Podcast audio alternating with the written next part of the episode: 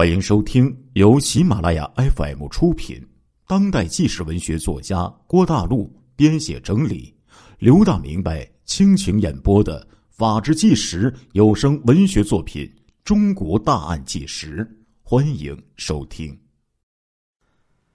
在二零零九年一月份的有一天呢，平时很少上网聊天的一个叫做张兆平的人，无意中在一家网站里。看到了一则征婚启事，这个征婚启事写道啊，需要男身高必须在一米七以上，三十五岁以下，爱我最好呢是有一点 money。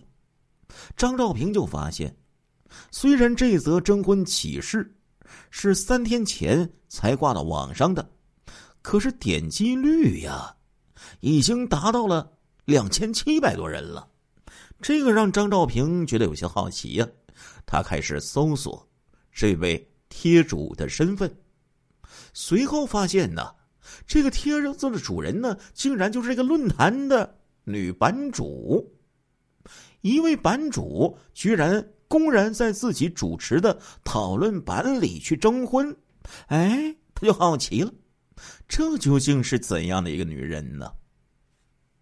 张兆平立刻。就注册了，进入这个论坛，并且将这位版主此前发过的帖子一一翻出来查看。看了这些帖子呀，张兆平就觉得，这位版主应该是一位受过良好教育、对爱情是充满着浪漫的幻想，但是却没有太多社会阅历的女孩。此后呢，张兆平常常在这个论坛里。就发帖灌水，并且很快就成为了这个讨论版的一个风云人物了，也因此呢，就吸引了版主的目光了。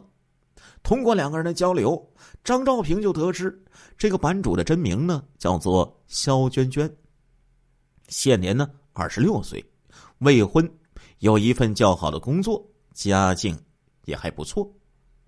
张兆平是一位事业有成的董事长。然而呢，却有过一段失败的婚姻，如今是单身一人。他非常渴望能够寻觅到一位受过高等教育、通情达理的女孩而这个肖娟娟呢，正是他所欣赏的类型。半个月之后，这个论坛里啊，这个板块里呢，举办板剧，张兆平就见到了现实当中的肖娟娟。就如同他的那些文章一样啊，这个女孩长得是俏丽妩媚，又不失知性女人的独特的韵味。张兆平当时就被漂亮的肖娟娟给吸引住了，以至于握着肖娟娟的手连说了两遍呢。谁说网络无美女呀？早知道你要这么漂亮，我应该更早一点加入到这个板块里来呀。然而和这个张兆平的一见钟情不同的是，肖娟娟就觉得呀，这个现实生活当中的张兆平，相貌普通，谈吐平常，根本不像在网上那样的风趣幽默、机智过人，与自己征婚的条件相去甚远，这让他微微有一些失望。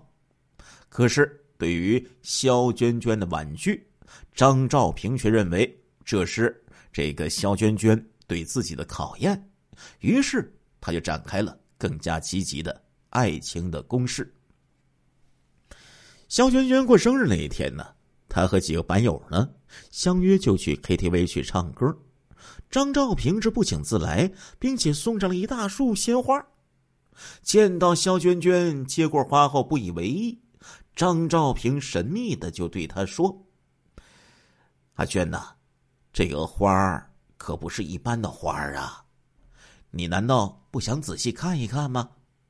哎，听他这么一说，肖娟娟这才奇怪的仔细看了看花束，原来在花束中间呢有一个小红纸包。肖娟娟打开一看。这个红纸包里竟然有一把汽车钥匙和一张纸条，这个纸条上写着：“，KTV 停车场里那辆大红色的小车是我送给你的生日礼物，生日快乐，天天快乐。肖娟娟惊讶的嘴都合不拢了，这惊讶的表情就引来了包间里其他板友的注意了。大家凑过去一看，随即就起哄了：“走走走，去停车场看看车去！这个生日礼物好贵重啊！”大家伙啊，呼呼啦啦就来到了停车场，果然就发现停车场里面停着一辆崭新的。红色的轿车，而这辆车的行驶证上写的正是肖娟娟的名字。仅仅是普通朋友，张兆平就送出如此大手笔的生日礼物，这让肖娟娟一时不知道该如何是好啊！那天晚上，在众板友的哄笑声中，肖娟娟就坐上了张兆平送给她的这辆车，在犹豫之中。肖娟娟终于接受了张兆平，但是她有一些为难的说：“别给我太多压力，我们还是慢慢相处吧。”然而，当这个肖娟娟和张兆平以情侣关系相处之后，肖娟娟这才发现，这段爱情离自己的期望实在是太远了。二零零九年五月初。肖娟娟和十多位板友相约开车去外地自驾游，张兆平呢也一同前去。可是，在旅途当中，张兆平仗着自己开的是好车，一次一次的超越同队板友的车。这时候，肖娟娟就提醒他说：“呀，我们是一个团队里一起出来的，大家必须要行动有序。”张兆平听了。却很不以为然。晚上啊，到达目的地之后，大家一起来到一户农家餐馆里吃晚餐。张兆平的表现再次让肖娟娟失望了。为什么呢？这个张兆平不肯与别的班友一起就餐，硬要单独点菜和肖娟娟过二人世界。肖娟娟觉得自己啊是这次活动的组织者。这样做不太好，便将张兆平点的菜就端到了大家的餐桌上，但是张兆平竟然当众翻脸，弄得大家呀都是很尴尬呀。而最终呢，引燃两人分手的导火索是肖娟娟发现了张兆平竟然对自己一直隐瞒了自己离异的事实。二零零九年六月的一天晚上。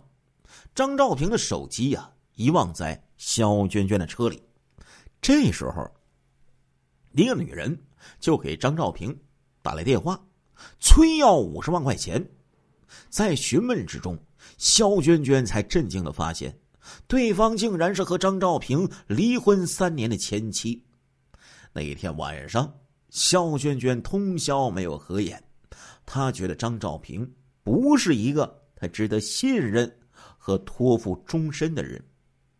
第二天中午，肖娟娟就将张兆平的手机放在了自己单位的传达室，让他自己去取。之后呢，他给张兆平就发了一条短信，说：“你为什么要骗我？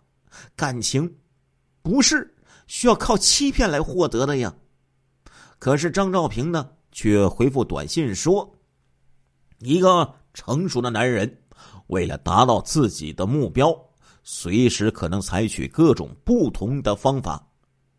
张兆平这个态度可以说是让肖娟娟呢彻底失望了。当天呢，他正式向张兆平就提出分手。但是张兆平觉得自己花了这么多钱，好不容易追到手的女孩子，如今一句分手就把自己给甩了，张兆平当然不能接受啊。于是，张兆平就给肖娟娟呢寄去了一份特别的邮件。那一天呢，正在上班的肖娟娟打开这份邮件，就看到张兆平寄来的一份账单。这上面是详细的记录了两个人交往以来的所有消费，小到喝一次茶，在香港游玩时给肖娟娟买的一瓶香水大到给她买的那辆汽车。肖娟娟看着这份账单呢，越看是越觉得后背发凉啊。他就给张兆平发了这样的一条短信：“看来你让我吃惊的地方还有很多，这样只能更加坚定我离开你的决心。”大概过了五六分钟之后，这个张兆平回复说：“才这一点点你就吃惊了？我看你还是乖乖的回到我身边吧，否则我真的不知道后面。”还会有什么事情发生？肖娟娟读懂了这条短信背后的威胁呀，她就开始考虑如何和张兆平顺利分手，如何将张兆平送的那些礼物退还给他。可是肖娟娟觉得这件事得谨慎操作，尽量不留后患，因此她就打算呢找一个专业的人士咨询一下，一次性的。解决这个问题，可就在这个时候，张兆平突然以一篇“骗这个版主是骗子”为题，在论坛里就发帖，指责肖娟娟以版主的身份欺骗版友，骗得近百万的财物之后，突然翻脸不认人。肖娟娟一看，那是气愤不已呀，打电话就找张兆平理论。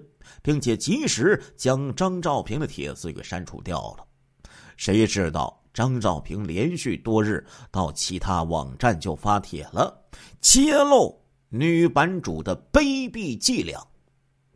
张兆平如此疯狂的行为，就让肖娟娟更加认定自己不能随便的将东西还给张兆平，否则不知道他就会拿此事。做什么文章了呀？见到这个肖娟娟迟迟没有把礼物返还，张兆平就开始了下一步的行动。他将肖娟娟就告上法庭，称两个人有生意往来，而肖娟娟采取不正当的手段骗取合作伙伴的钱财之后，迟迟不予归还。二零零九年八月初，法院。就经开庭审理，认定张兆平此前给肖娟娟的汽车等礼物完全是一种赠与行为，所以就驳回了张兆平的诉讼请求。张兆平怎么能咽下这口气呀？他开始了更具有杀伤力的网络的泄愤的行动。张兆平另外取了一个网名，又到论坛去发帖。指责肖娟娟以恋爱的名义骗自己的钱。第二天，张兆平再次发帖，他以肖娟娟的名义公然对外征情人，并且在帖子最后把肖娟娟的照片、还有手机号码、QQ 号全部就都给公布出来了。此帖一出啊，这版里呀是一片哗然呐。短短两天时间，点击率就高达三千多人，还有数十个跟帖。那两天呢，肖娟娟根本不敢打开手机，因为她只要一打开手机，就有人跟她谈价格，问她呀：“哎，陪睡一次多少钱？”更加让肖娟娟难以置信的是，张兆平还雇人到他的家里所住的小区呀。去张贴寻情人启事，在这个启事当中，张兆平称自己的情人叫做肖娟娟，两个人网恋认识。可是呢，他在骗走了自己一辆轿车和十多万元的礼物之后，竟然一脚就把自己踢开，自己咽不下这口气，所以呢，一定要找到他。这个启事的右侧还贴上了肖娟娟的大幅照片。这一则寻人启事啊！寻情人启事哈，就在这个肖娟娟所住的小区引发热议了。不明真相的邻居们对肖娟娟议论纷纷，小区的保安也是出于好意提醒肖娟娟的父母：如果有事儿啊，还是让您的女儿早点来解决吧。女孩子不能这么丢人呐。肖娟娟的单位以及办公室的电话很快就被张兆平给公布到网上了。那几天呢，办公室的电话几乎被打爆了，人们纷纷来打电话指责肖娟娟的无耻行径。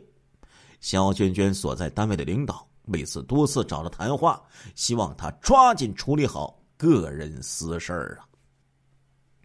肖娟娟气愤的就打电话质问张兆平：“为什么要这样逼人太甚呢？”张兆平冷笑着反问说：“哼，你知道怕了，早知今日何必当初啊！”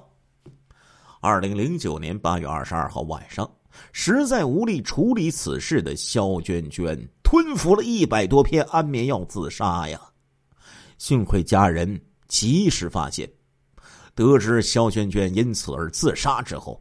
这个张兆平不仅没有收手，反而第一时间将这个消息公布在了论坛上，并且冷酷的说：“这样的女人早死早好，不然不知道还有多少男人要被她害呀。”身后，不少白友啊就纷纷的跟帖相劝，劝张兆平得饶人处且饶人。